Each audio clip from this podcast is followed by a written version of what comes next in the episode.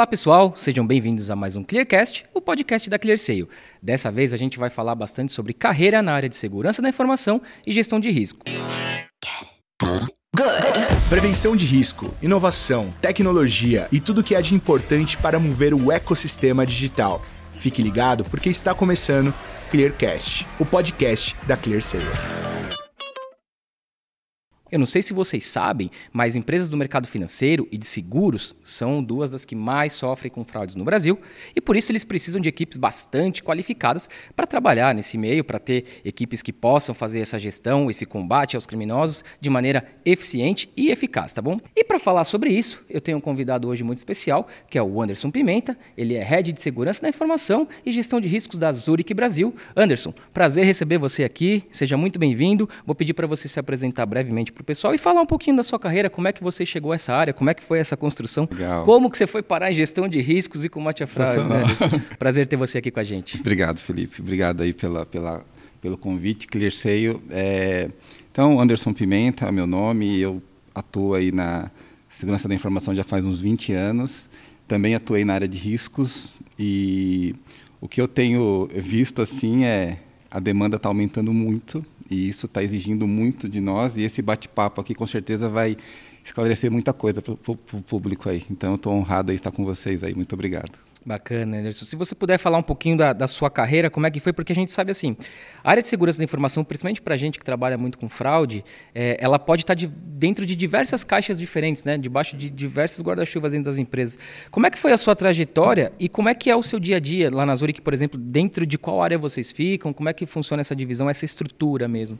Muito bom. É, o, a segurança da informação realmente ela é uma área muito é, eu, eu, chamaria assim uma área muito específica que em alguns momentos ela está muito dentro da tecnologia.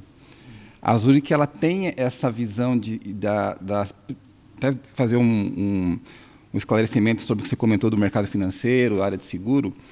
Essas empresas elas têm o, elas trabalham com três linhas de defesas. Então é importante falar isso porque com as três linhas de defesa, a gente consegue até segregar melhor o, o, a forma de trabalho da segurança da informação.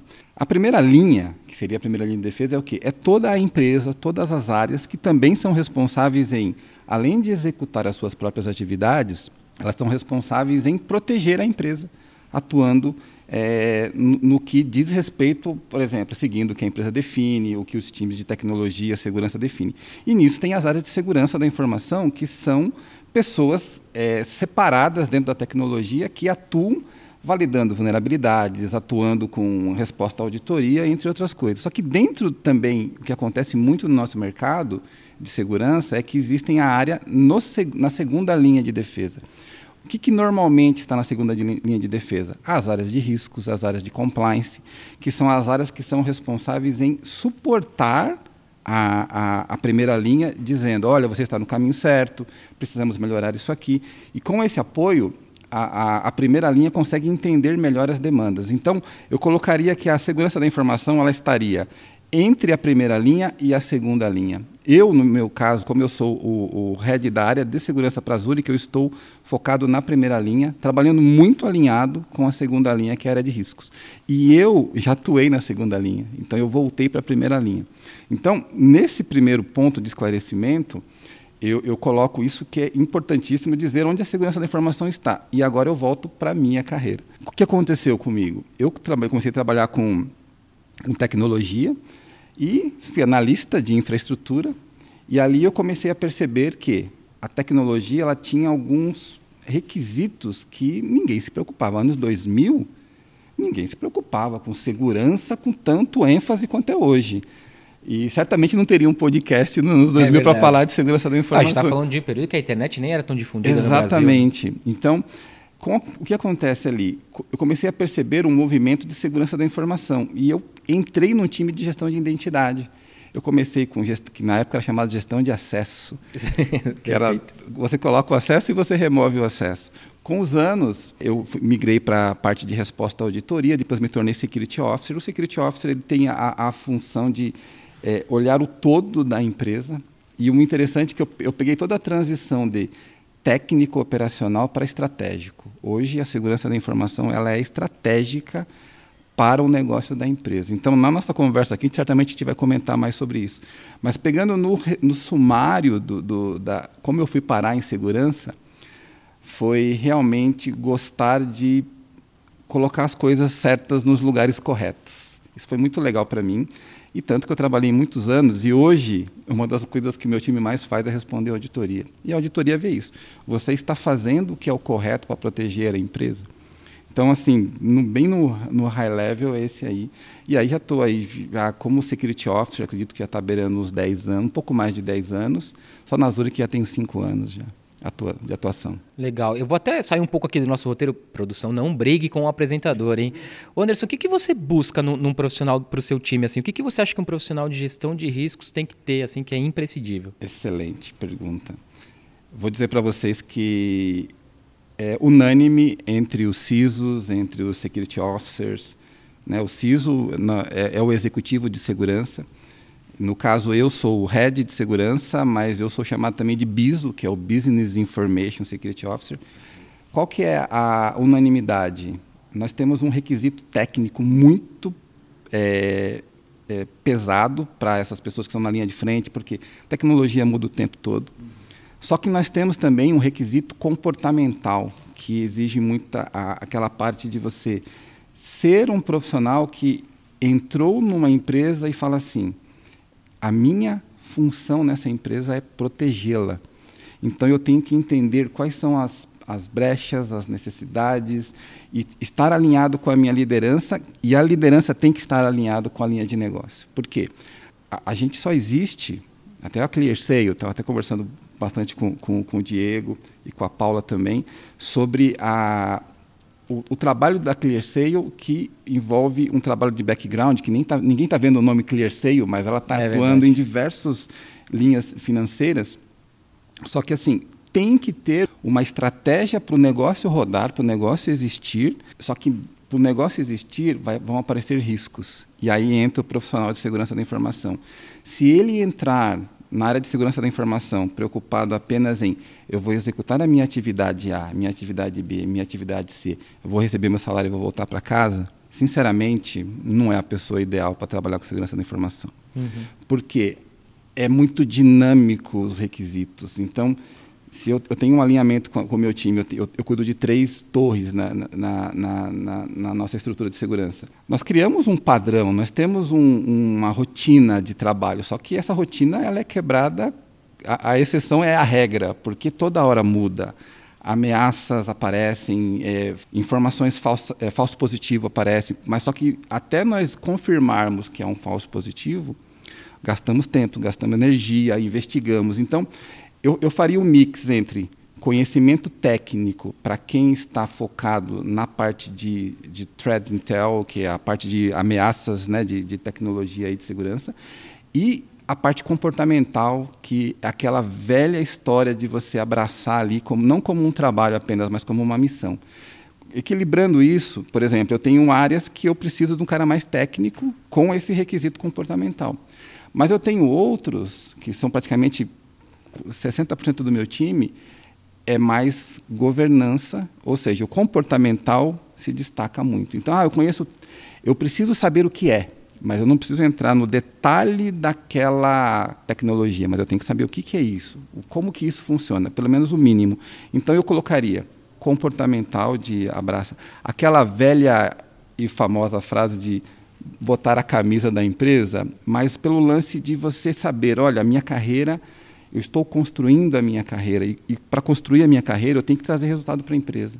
Então, a, a, minha mensagem sempre para o meu time, para todos que querem trabalhar com tecnologia, é: o campo é muito vasto de crescimento e de oportunidades.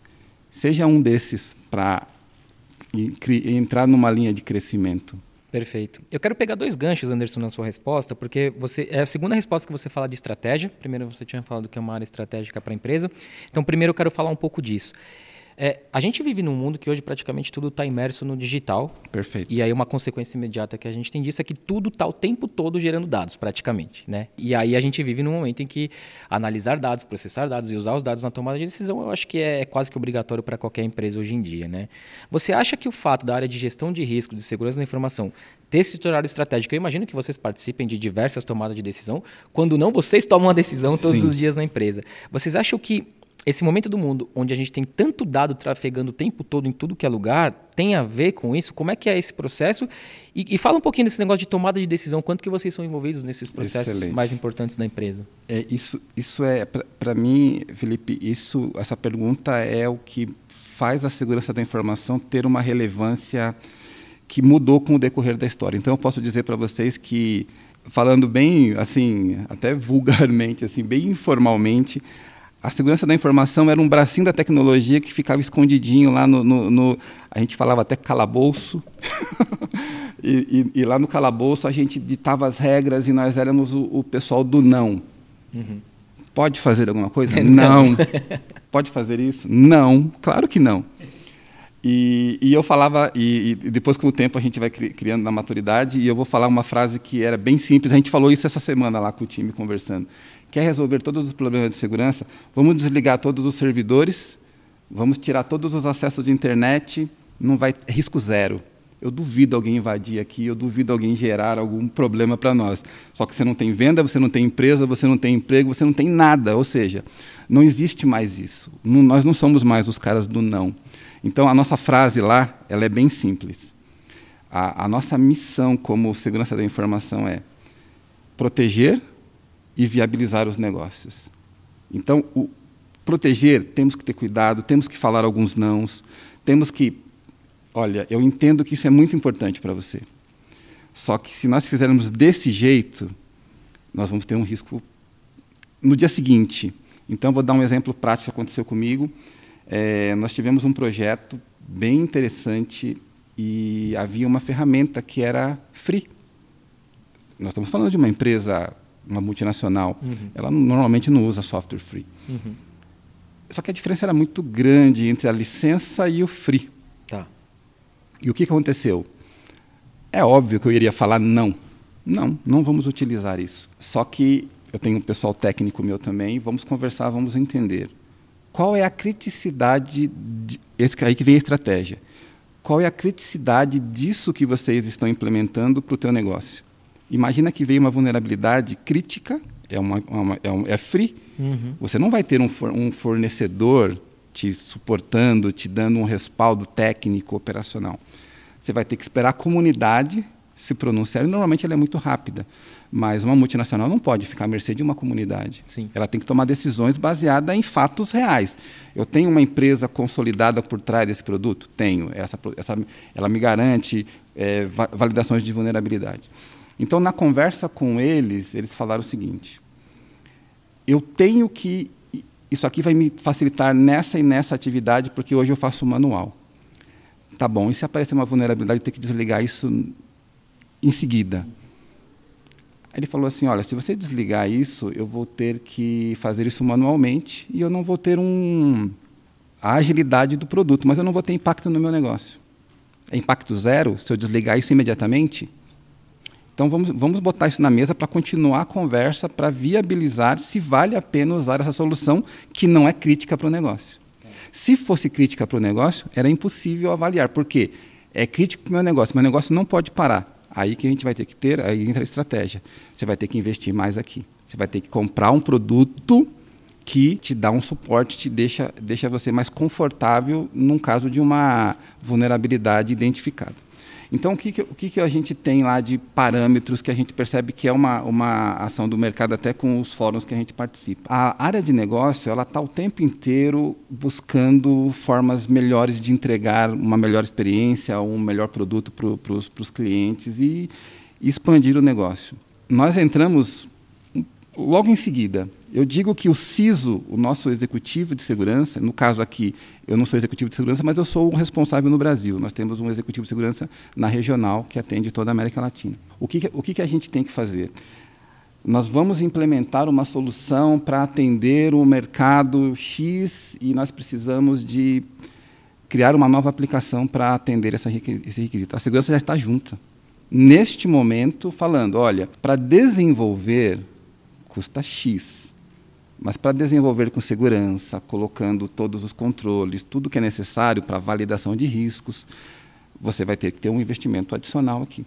E é isso que a gente já coloca para a área de negócio ter a, a clareza de que não dá para simplesmente você falar assim, eu achei uma, uma aplicação no mercado, meu, ela me atende redondinha. Eu vou pegar, vou instalar, vou entrar pela internet nela e vou trabalhar com os meus dados. Isso não pode. não dá para correr o risco de ser amador, né? Totalmente, assim, você está colocando isso, você, quem é essa empresa que está com um software de prateleira? Certamente pode existir software de prateleira que atende a necessidade e ela tem é, requisitos de segurança, ela tem diversas, vamos dizer assim, requerimentos que ela atende.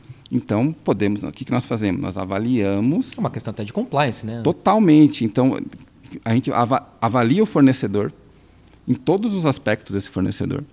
Esse cara vai me deixar na mão? Esse cara tem, tem é, porte financeiro para suportar uma empresa, uma multinacional?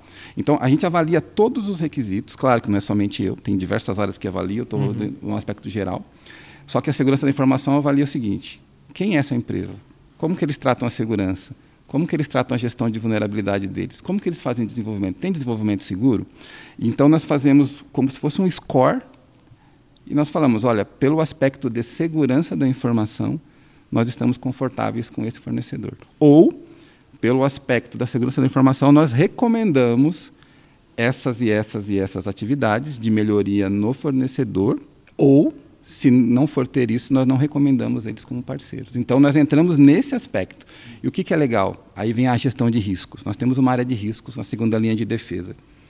Quando eu percebo, imagina que a área de negócio está desesperada, querendo lançar um, uma, uma linha de negócio, e eles precisam daquilo, porque nós existimos para isso. É, e aí a gente envolve a área de riscos, porque a, a, área de riscos tem que avaliar junto com o negócio também. Você vai correr esse risco de ter uma, uma aplicação que não tem um, um certo requisito, que pode expor a Zurich, que pode expor nossos clientes. Para ser muito honesto com vocês, não é aprovado. Aí é feito normalmente um plano de ação, né, onde as empresas se adequam. Uhum.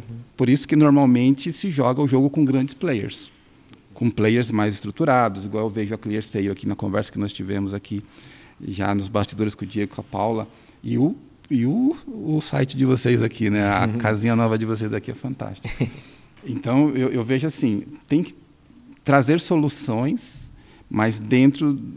Eu, eu resolvo o seu problema o seu problema de negócio eu resolvo, mas eu te trago mais uns seis, sete problemas de segurança. Por exemplo, a ClearSale eu tenho certeza que vocês não têm. Você tem até uma estrutura boa de segurança, grande. Eu até vi a entrevista da Beatriz, se não me engano, de segurança. Uhum. Ela é a head de segurança aqui de vocês. Então, assim, a preocupação da área de segurança, alinhado com a empresa, traz confiança. Então, por isso que, aí voltando para o ponto da, da estratégia, é assim, desde o começo, nós temos que estar juntos Pode acontecer de uma área começar um trabalho é, sem envolver a segurança? Pode acontecer, mas nós temos algumas travas técnicas que foram criadas que o mercado criou. Quase que uma autorregulação. Isso, interno, porque como que nós vamos ter que comprar? Ah, cê, cê, e para comprar nós temos que envolver o time de compras. E tem as avaliações, e aí o time de risco é envolvido. De, então, cria-se, vamos dizer assim, travas para que não ocorra, porque às vezes o, o negócio ele está tá tão focado numa oportunidade que é o core deles e que eles nunca percam isso, que eles falam assim: eu não sei validar os meus riscos de tecnologia. Chama a gente. Então, é isso que nós estamos criando essa parceria. Então, eu falaria que a parceria com eles, está tá junto com a estratégia do negócio, é o principal hoje da segurança. Tanto que nós não somos mais os caras do não e saímos do calabouço. que é o mais importante. mais importante. E por isso, aí entrando no ponto da carreira, Felipe, as carreiras ficaram promissoras. Promissoras, porque você é um, é um, é um profissional que tem noção de tecnologia, de infraestrutura, que sabe o que, que é um, Ah, o que é um servidor? Que o pessoal fala, um servidor que está no data center. E agora o movimento é quase unânime. O que é essa bendita cloud aí, é, que todo mundo nuvem, fala? Né? O que é essa nuvem? Não, a nuvem ela é um termo, mas ela existe um data center, mas é, são controles que é, eles vão requerendo cada vez menos o técnico lá de por exemplo, um servidor hoje, você sobe um servidor numa cloud, numa Azure, numa AWS em minutos. Uhum. E antigamente você teria como empresa de comprar um servidor. Espaços espera, físicos enormes. Né? Espaço né? físico. Aí você tem que esperar chegar o servidor, que é um servidor por demanda, instala o sistema operacional, instala o banco de dados, depois vai instalar a aplicação.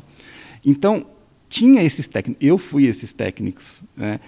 E, e, hoje, hoje não. A cloud ela traz o que? Essa agilidade. Então, para o profissional, ele tem, claro, suporte em banco de dados, suporte em sistema operacional, porque continua existindo. Porém, existe a segurança da informação, uhum. que requer o tempo todo. Por exemplo, um, um, um, profissional não habilitado que entra numa cloud e faz uma coisa errada, ele pode expor a empresa inteira com uma simples um clique, com uma configuração errada. Então, a, qual que, o que, que eu vejo de, de promissor hoje? Os profissionais que estão resolvendo problemas, que estão trazendo soluções, que estão deixando os executivos mais tranquilos. Eu falo mais tranquilos para não falar menos preocupados, porque a gente não, não consegue falar. Estavam né? até conversando com, com, com, o Diego, falando da. Não existe segurança 100%. Não existe. A gente está o tempo inteiro né? Então, tenho certeza que a Beatriz passa por isso também. Buscar é, alguma vulnerabilidade. O tempo né? inteiro. E aparece toda hora. Então, é, o profissional de segurança da informação que, que quer trabalhar mesmo, quer ser desafiado e está disposto a lidar com esse dinamismo que às vezes chega a ser um pouco insano, tem bastante coisa boa acontecendo. E dá orgulho quando a gente passa, por exemplo, uma auditoria e, e os auditores hoje perguntam para mim, oh, quantas auditorias você tem? Como que você é auditado? Eu falei, eu só sou auditado todo o tempo, toda hora e todo momento, só. O resto eu estou tranquilo. é uma empresa regulada, o mercado de seguro ele é muito exigente. Então nós temos, é, e, e, eu já vim de, de, outros mercados, as exigências são muito parecidas, principalmente quando a gente fala de ambiente SOX, que é um ambiente financeiro. Né? Então temos aí também o, o ambiente de, de seguros, o ambiente regulado. Então nós temos muitas auditorias. Qual que é a alegria nossa? Meu, o pessoal não achou nada. Não quer dizer que nós estamos tranquilos, mas já é um indicador muito bom. E está pegando, trazendo de novo, só falei da primeira e segunda linha. A primeira linha seria a primeira, a, o pessoal operacional, inclusive vocês, vocês são primeira linha, atuando na, na, na área de vocês. Segunda linha, a área de riscos e compliance. E a terceira linha são os auditores. Então, fazendo, fazendo uma, uma, uma linha do, do tempo do risco, a primeira linha ela não achou o problema. A segunda linha, ela viu, alertou, falou: olha, você tem que arrumar isso aqui, melhora isso aqui. A primeira linha vai lá e, e arruma. A segunda linha valida, ou oh, estamos tranquilos, seguimos aqui. Então a gente vai falar um pouco até do ambiente de controle. Só que ao mesmo tempo a terceira linha está validando o que está sendo feito pela primeira e segunda linha. Se a, primeira, a terceira linha achar uma vulnerabilidade, achar um problema, achar um, um controle errado, o que, que a terceira linha fala? olha, vocês precisam. E o muito interessante é que as auditorias elas vão para os executivos. O nosso executivo, nossa CIO, o nosso CEO, eles que recebem os resultados das auditorias, o qual eu me reporto. E o que, o que acontece quando a, a terceira linha identifica? Eu fico feliz da vida, porque eu falo assim, muito obrigado, porque eu não tinha visto isso. É claro que tem um parênteses o, a dor de achar um item de auditoria, ela existe, porque existem métricas, existem, é, vamos dizer assim, objetivos que nós temos de não ter apontamento de auditoria, porque nós temos a obrigação, como primeira e segunda linha, não achar. Só que, e se a terceira linha não achar essa vulnerabilidade? É pior, né? Aí que vem, a, aí nós caímos para um para o oceano do mundo aí que alguém pode explorar aquela vulnerabilidade. Então, primeira, segunda e terceira linha, é, eles são um conjunto de, de áreas que fazem a, a, a empresa ser mais segura. Eu, eu falei do, dos executivos ficarem menos preocupados. Só que mesmo assim, o trabalho é, é praticamente assim cíclico e a auditoria teve auditoria na, de, de dados, auditoria de cloud, auditoria de auditoria financeira lá no, no business que desce para a tecnologia. Todos os tipos de auditoria ele tem esse objetivo. Vamos identificar se tem alguma coisa que a gente precisa melhorar. Agora, e se eles não acham? Nós estamos totalmente vulneráveis. Aí que entra o, o, o próximo tópico que é importantíssimo nós falarmos, que é um ambiente de controle, que eu chamaria de uma antecipação aos riscos. Isso é sensacional. Já vou pegar o gancho direto, já posso emendar. Fica à vontade. Então, o espaço é seu. O, o que, que o ambiente de controle diz? Que é, é, é extraordinário. Então, lembrando, a empresa tem um objetivo. Então, eu, eu vou até falar um pouco do risco. Pô, o risco é uma coisa tão subjetiva que o que, que é um risco? Então, eu, eu começo falando do risco. O risco é nada mais, nada menos de alguma coisa que pode atrapalhar o objetivo da empresa. Essa é a definição mais perfeita que a gente vê no mercado. Então, eu tenho um objetivo como empresa e pode acontecer alguma coisa que pode desviar desse objetivo, atrapalhar, atrasar, isso é um risco. E o que, que acontece com, a, com as áreas? Elas têm que identificar esses riscos. Então, onde começa isso? A área de negócio, ela utiliza uma aplicação. Vou dar um exemplo bem simples. Você imagina, por exemplo, uma área financeira, ela tem uma, uma aplicação que aprova pagamentos. E a pergunta básica que vai ser feita para eles: quem tem acesso a esse essa aplicação sua? Só o meu time. Então, só o meu time que tem acesso a isso aqui. Tá, interessante. Então, está definido por política. Existe uma, uma definição da segurança da informação que é o eles chamam de, já falando em português, mínimo acesso, né, o least privilege, ou segregação de função, que é o famoso SOD, que é eu segregar a atividade. É uma, é uma aplicação financeira onde somente a área financeira tem direito de acessar e tomar as decisões. Perfeito. Mas e se a pessoa de finanças for para uma outra área? Quem vai ser responsável em remover aquele acesso? Aí a segurança da informação entra. E Ou que... às vezes até um desligamento da empresa. O desligamento, mesmo, né? perfeito. Por exemplo, a pessoa saiu da empresa. O desligamento tem que ser imediato porque é um perfil super crítico. Então, o que, que eu falo do ambiente de controle que ajuda na antecipação? Na, foi até minha palestra no MindSec no ano passado. É, o ambiente de controle como uma ferramenta de antecipação de riscos para os, os executivos. Por quê? Eu tenho uma aplicação que serve ao negócio e ela é, a, ela é crítica porque faz pagamentos. Um acesso indevido ali pode trazer um pagamento errado, Claro que tem travas, de, normalmente tem duas ou três validações. Mas qual é o ponto do ambiente de controle? O ambiente de controle diz o seguinte: eu tenho uma política de segurança da empresa, isso é, é padrão, tenho certeza que vocês têm aqui também isso. A política tem que ser seguida. Legal, eu tenho uma política que tem que ser seguida. E quem garante que a gente está seguindo? Aí vem o ambiente de controle. Eu tenho um controle que diz que a aplicação financeira tem que garantir que os acessos são corretos, os acessos são validados de tempo em tempo, os acessos aos perfis para conceder um acesso tem que ter a devida aprovação e eu defino controles. Olha, mensalmente eu valido quem tem acesso, quem teve transferência tem que remover. Ah, isso aqui, a certificação de usuários, quer dizer, o usuário pode continuar com o acesso, ah, isso eu posso fazer semestralmente ou anualmente.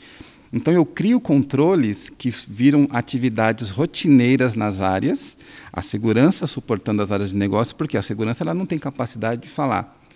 Olha, o Diego é da área financeira, então ele acessa a aplicação, o perfil financeiro. Não tem como eu saber isso, mas o gestor dele sabe. Então, eu coloco o gestor dele ou o dono da, da área financeira, você vai validar duas vezes por ano, uma vez por ano, de acordo com a política da empresa, que aqueles acessos são válidos.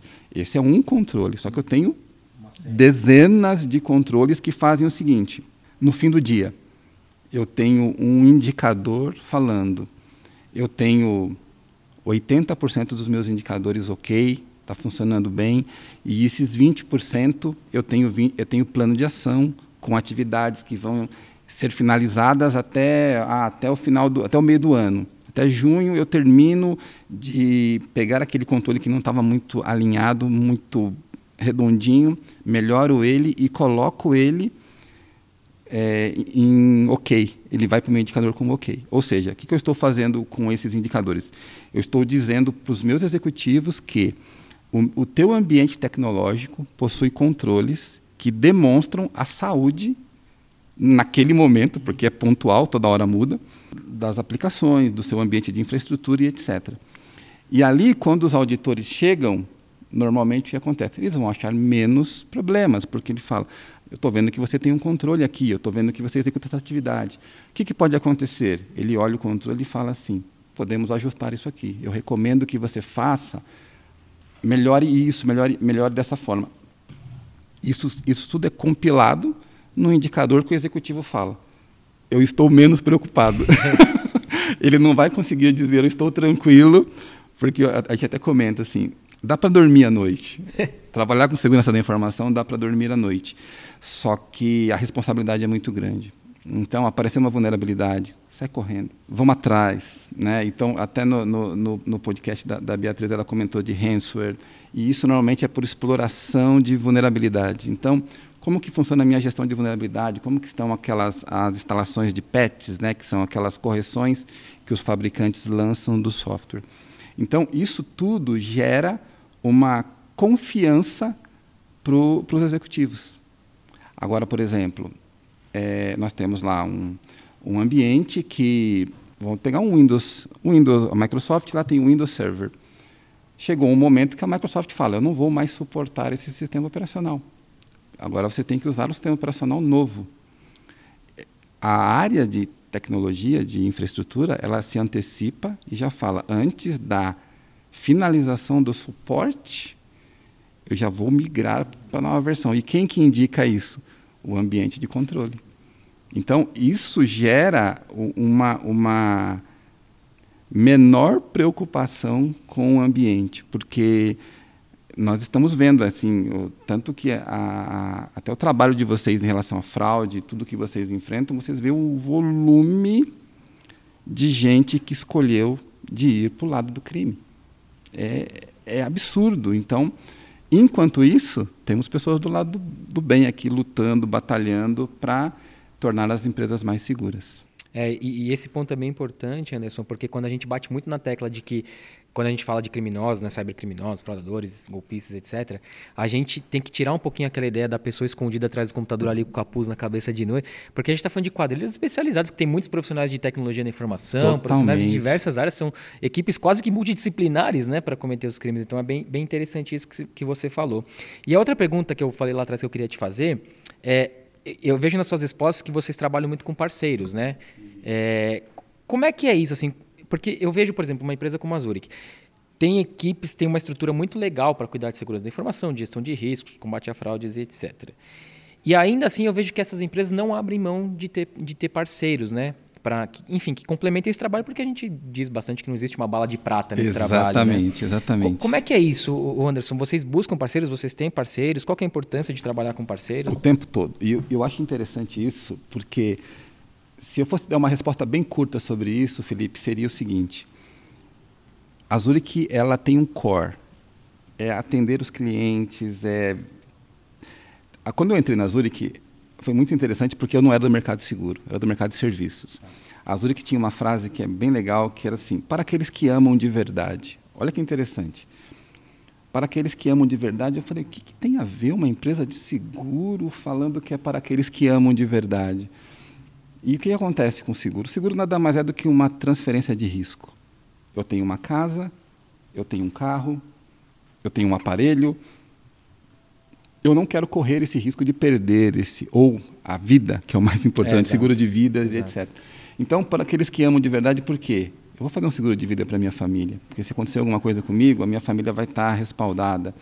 Ah, se acontecer uma coisa com o meu carro, eu consigo. Então, é, para aqueles que amam de verdade. Então, o que aconteceu foi que o, o seguro, a Zurich tem que entregar o melhor produto no melhor preço para os clientes. Ela não vai se preocupar com certos detalhes técnicos e, e, e, e não do core business dela. Por isso, aí entra os parceiros. Então, o que, que nós temos? Nós temos um time de segurança da informação, habilitado, alinhado com o grupo, né, com, com todas as, as requisitos políticas e só que nós também não temos todas as respostas.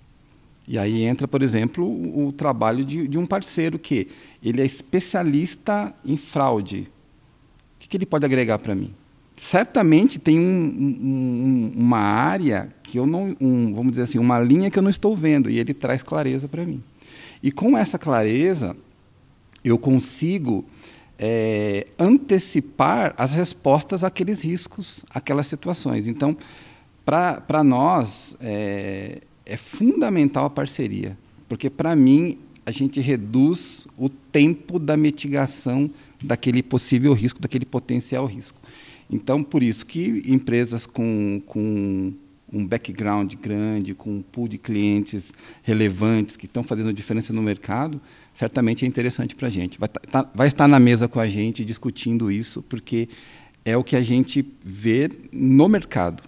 Então, nas reuniões com, com os nossos CISOs lá que a gente tem no, num fórum de, de segurança, o que, que a gente percebe? Pessoal, você tem algum especialista aí de fraude? Você tem algum especialista de gestão de identidade? Como que, com quem vocês estão trabalhando? Tem o pessoal lá, tem a parte do SOC, que são aquela.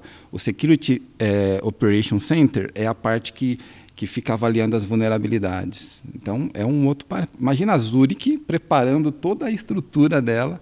Então, os parceiros são fundamentais para isso. E isso eu vejo como não é para o mercado seguro. Isso, é exclusivo, isso não é exclusivo do mercado seguro. Isso é para todos que, que entendem que eu não tenho todas as respostas. Eu não posso me dar ao luxo de achar que, apesar de nos esforçarmos, lutarmos, eu ter todas as respostas. Então, um parceiro é fundamental. Boa, Anderson. A gente bate também outra tecla bastante aqui na ClearSale, que é que, infelizmente, a gente vive num país onde a fraude é muito criativa, ela é muito voraz, e aí a fraude em todos os mercados. E isso fez até, inclusive, que a gente criasse uma cultura né, de, de proteção muito grande, e por isso nós somos muito bons nisso. O Brasil é muito bom em se proteger também. Tem, tem alguma na sua carreira, o, Anderson, algum tipo de fraude, algum tipo de vulnerabilidade que você achou até curiosa, assim, que você pode compartilhar com a gente, que você falou, caramba, cara. Quem... Então, eu vou falar para vocês uma que eu fiquei impressionado há tempos atrás e, e, e, e é uma, até, acho que é até bom comentar até para o público em geral. Uhum. Mesmo se você não for o, o, Principalmente se você não for da segurança da informação. Tá. Se você for, você vai desconfiar de um monte de coisa. Mas se você não é, você pode cair nisso. É, o que, que acontece hoje? Nós temos os famosos boletos. Uhum.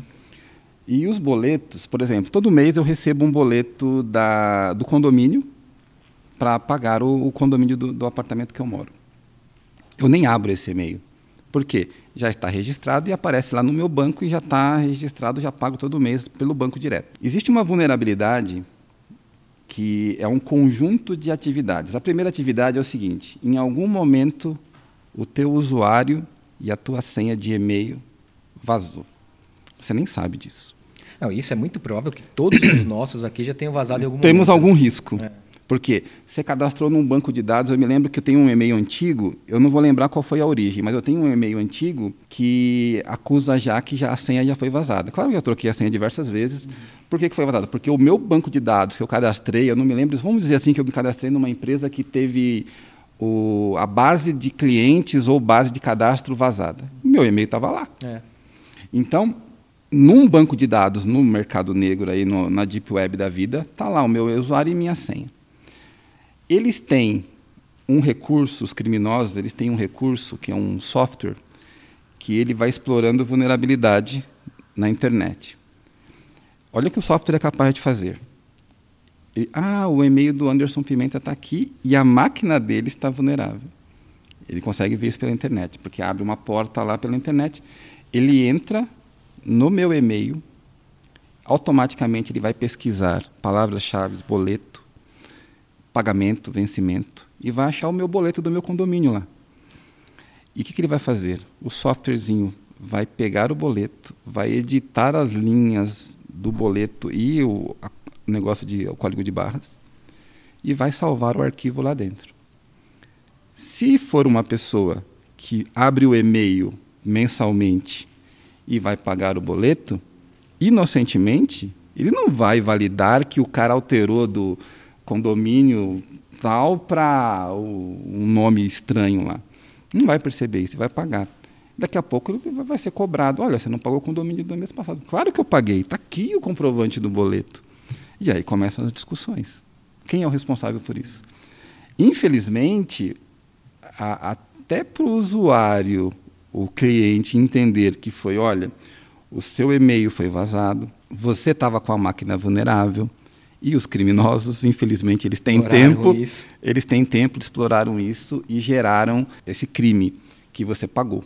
E aí vai ter que ter um acordo e normalmente isso é feito, é, não sei como que o, fosse um condomínio. No caso das empresas, normalmente elas cessassem isso. E, e, conversando com os CISOs, isso realmente existe e não, e não são assim casos isolados. Qual que é a recomendação? Aproveitando, dando uma recomendação aqui troque a senha do teu e-mail e aceite aqueles eles chamam de múltiplo fator de autenticação. Ah, um SMS. Fique atento com isso. E o principal, olhe para quem você está pagando o seu boleto. Então, preferencialmente, vai no site do banco, você vai ver lá naquele, na parte de boletos registrados, você vai ver o teu boleto lá, vai lá, entra por lá e paga. Lá você não vai ter esse risco. Então, desconfie sempre. E faça a troca de senha de tempo em tempo. E, por favor, Nunca usem senha simples. Uma senha simples sem caractere especial demora segundos para ser quebrada. Segundos. Agora você põe uma, um, uma, uma senha com diversos números, caracteres especiais, nomes trocados, com um monte de, sei lá, uns 10, 15 caracteres, o cara vai ter bem, bastante trabalho para conseguir invadir a tua conta. Então, é, além de comentar esse caso curioso que me assustou, o nível da, da, da, complexidade que eles conseguem fazer quase automaticamente e, e alertar a todos aí para que tomem cuidado, porque o crime é assustador. A, as pessoas que, que estão correndo atrás do, do famoso dinheiro fácil, né, a troco de prejudicar outras pessoas, infelizmente está aumentando muito. Verdade. E aí tem uma dica legal aqui que o Anderson passou, gente. É, aparentemente, mudar uma senha, usar uma senha forte é uma ação muito simples, né? Mas pensem que os fraudadores eles sempre buscam um caminho mais fácil. E se você dificultou, ele provavelmente vai migrar para algum outro lugar que tem essa vulnerabilidade, porque infelizmente ainda existe muito. Então acho que esse fica o recado, né? Anderson, para a gente ir para o nosso bloco final já. Legal. Agora eu vou fazer um jogo rápido, vou aproveitar aqui para usar minha colinha. Legal. O tamanho de um tweet a resposta, hein? tem que ser breve. o que é ser um profissional de gestão de riscos e segurança da informação? Eu, eu, deixa eu pegar uma frase de um tweet aqui bem simples aqui, deixa eu pensar nela aqui com bastante carinho é um profissional parceiro que agrega muito valor para o negócio da empresa. Muito bom. E em uma palavra, a carreira em segurança da informação. Olha, eu falaria. Tem algumas palavras, mas eu vou falar dinamismo. Boa. Se você não quer, é, não quer ter um trabalho monótono, vamos trabalhar com segurança da informação. Vai ser muito dinâmico. Maravilha, Nisso. Acabou. Queria agradecer Cara. demais a sua presença. Foi um prazer. Espero que a gente se encontre aqui em que legal, conteúdos. Felipe. Seja um podcast, seja um webinar, seja produzindo texto, seja fazendo, porque é um prazer ter sempre grandes parceiros Eu agradeço muito. Se você tiver algum recadinho para a galera, fica à vontade. Muito obrigado. Foi um prazer, Anderson. Meu, prazer foi meu. Muito obrigado por esse bate-papo. Espero ter aí, eh, agregado valor para vocês, pessoal. Eu agradeço a oportunidade e também digo que não se assuste com a tecnologia. A tecnologia ela é extraordinária, ela facilita a vida e está carente de profissionais que queiram aí trabalhar com esse desafio da segurança. Aí. Então, vai lá no, no, no, LinkedIn, lá Anderson Pimenta, LinkedIn Anderson Pimenta, Anderson Pimenta tudo junto, você consegue me achar lá, pode me chamar para bater um papo lá. Será um prazer falar de segurança, gestão de risco. Para mim é uma honra comentar sobre isso aí. Boa, Anderson. E claro, obrigado para você também que acompanhou a gente aqui até o final. Vocês já sabem, mas não custa lembrar. Se vocês quiserem mandar alguma crítica, sugestão, comentário, é só mandar um e-mail para a gente no comunicação@clear.seio, lembrando que assim o acento e sem a cedilha é comunicacal@clear.seio e a gente responde prontamente, tá bom, pessoal? Muito obrigado e até a próxima.